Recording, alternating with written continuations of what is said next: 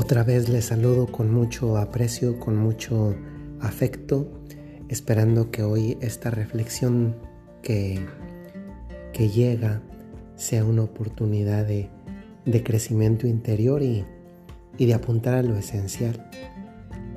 Últimamente he estado pensando mucho en, en las ideas madre. ¿Qué son las ideas madre? Pues son esas ideas fundamentales que sostienen nuestra vida, que que deben estar tan firmes que de no estarlo, nuestra vida como que se tambalea. Y a veces es porque no tenemos ideas madres que cualquier viento un poco más fuerte en la vida hace que nos, nos gimbremos. Y, y hoy una de esas ideas madres en la que vamos a profundizar son, es más bien el disfrute de lo esencial.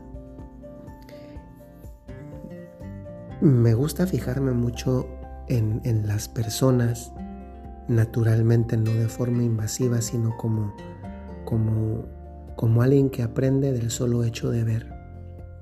Y me fijo que un, un adulto mayor, maduro,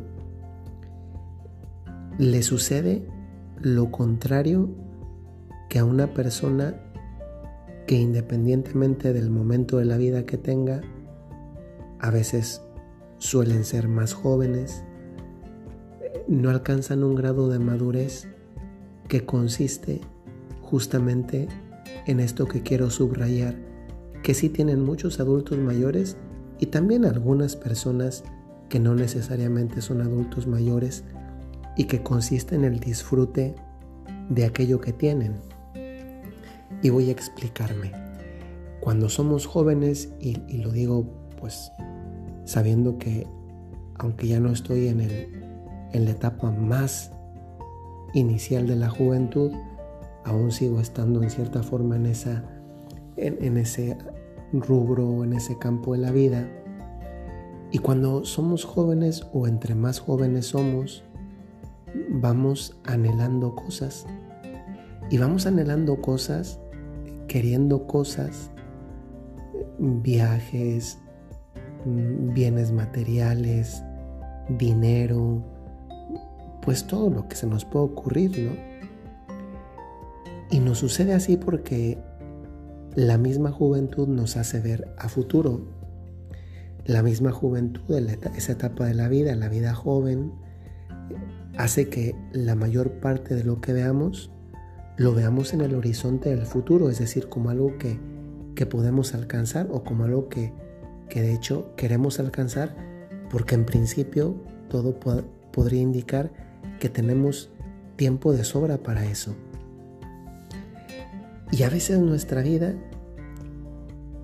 se va día con día en una búsqueda de la felicidad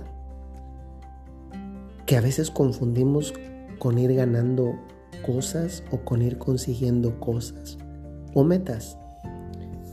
Y hago un, paréntesis. Obviamente esto no es malo, ¿no? O en sí mismo no, no sería malo necesariamente, porque también la vida está hecha de, de objetivos y de metas que nos vamos poniendo. Y eso es sano. Es más, muchas veces no es que nos las ponemos, muchas veces es que son parte de la vida misma. El problema es cuando toda nuestra felicidad queda circunscrita a la consecución de cosas, de viajes, ropa, coches, casa, vacaciones, bolsas, zapatos, Pongan a ustedes lo que se les puede ocurrir. Vamos como a la casa, a la casa de, de cosas que, que buscamos y la felicidad va quedando circunscrita a justamente la consecución de esas cosas. De tal forma que cuando no tengo esas cosas, entonces no estoy feliz o identifico eso, no tener esas cosas, como una infelicidad, porque todo Porque yo he interpretado la felicidad como ir consiguiendo y consiguiendo y consiguiendo y consiguiendo y consiguiendo cosas. Y en ese sentido entonces queda, quedan asimiladas conseguir cosas con felicidad. Y eso pasa en esta etapa de la vida, especialmente de la vida joven, aunque también a veces con el paso de los años las personas que no han logrado madurar, pues siguen viviendo, siguen viviendo de esta manera. Y cuando se dan cuenta que, que con el paso del tiempo nos sucede que a veces nos volvemos más más meticulosos en esas cosas que buscamos para para como inyectarnos una dosis de felicidad, pero que a la vez cada vez nos van costando más. Permítanme hacerles un comentario.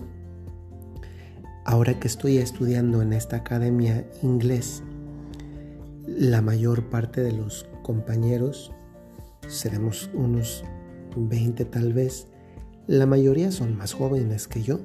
Yo no sé si alguien vio alguna vez la película esta del estudiante si no la han visto, se las recomiendo muchísimo. Es la historia de un señor ya bien viejito que entra a estudiar la carrera a la universidad. Es una historia muy bonita. Pues bueno, yo a veces me siento así como, como, como el, el protagonista de la película del estudiante porque soy el más grande.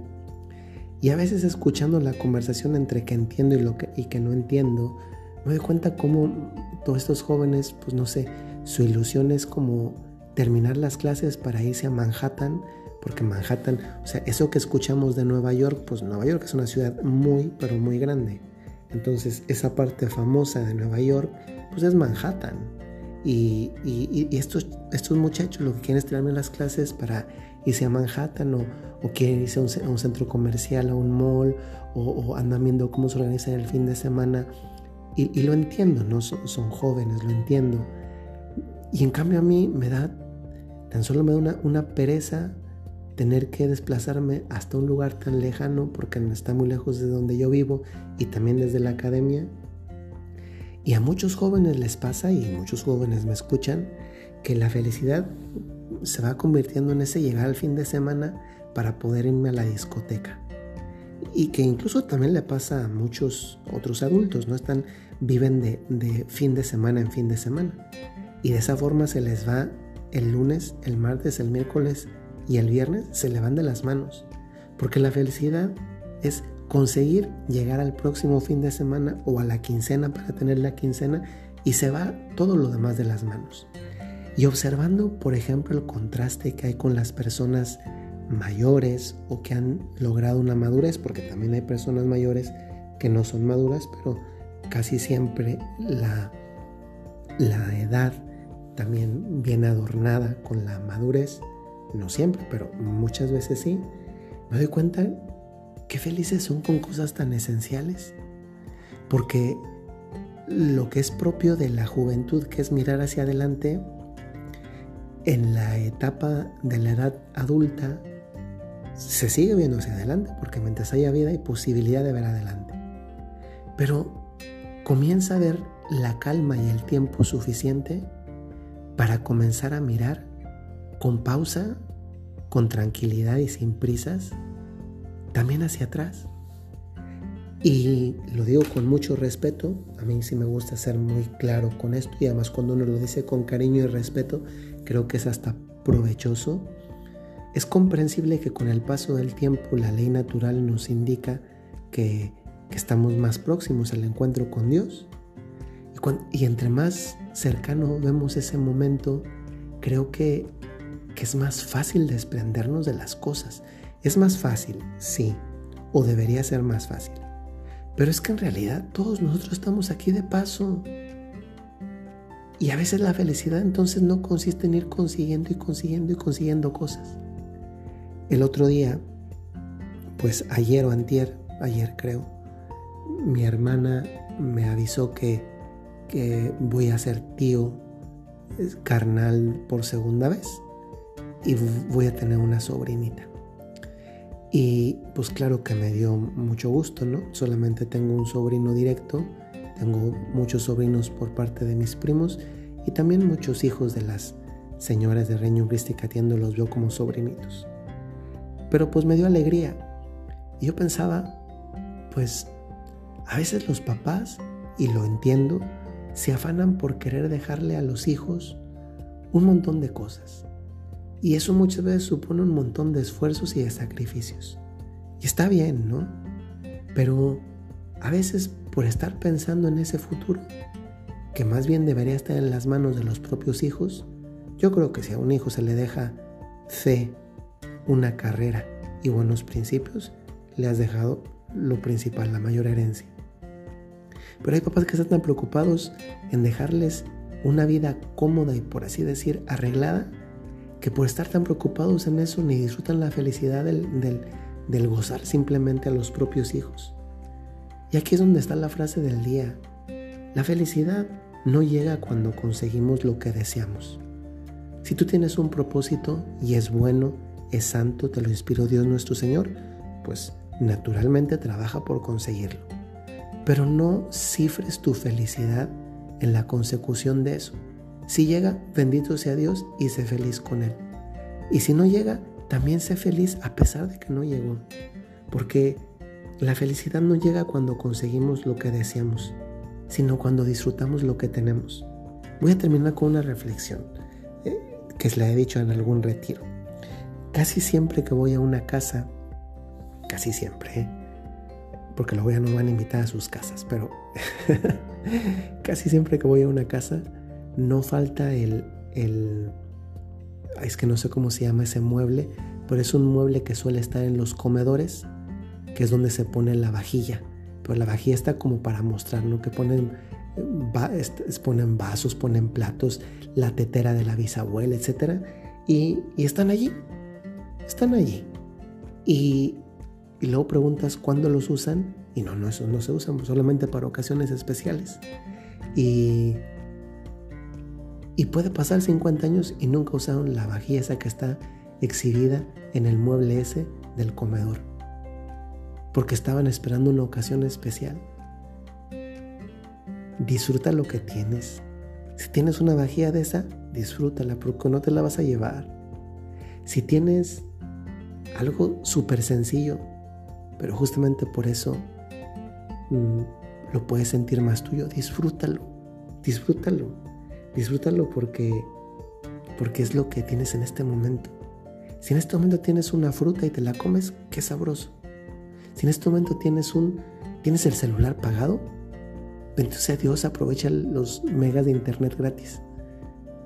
Lo que tengas, en este momento aprovechalo porque estás pensando en todo lo que no tienes y cifras tu felicidad en, en tener que conseguir eso para ser feliz, se te está yendo la felicidad cotidiana de las manos. Ojalá que esta reflexión les ayude, porque esto es algo de lo más fundamental, de esas ideas madre de las que decía al inicio. Hasta luego.